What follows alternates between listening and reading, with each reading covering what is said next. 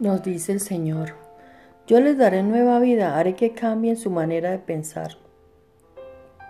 Entonces dejarán de ser tercos y testarudos, pues yo haré que sean leales y obedientes. Pondré mi espíritu en ustedes y así haré que obedezcan todos mis mandamientos. Entonces vivirán en la tierra que les di a sus antepasados y ustedes serán mi pueblo y yo seré su Dios. Ezequiel 36, 26, 28.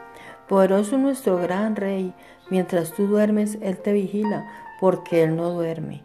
Cuando amanece, el fresco aroma de su presencia sopla vida sobre ti. Tú nos sumerges en aguas profundas de tu espíritu, porque hasta allí nuestros enemigos no nos pueden alcanzar. En el nombre de Jesús.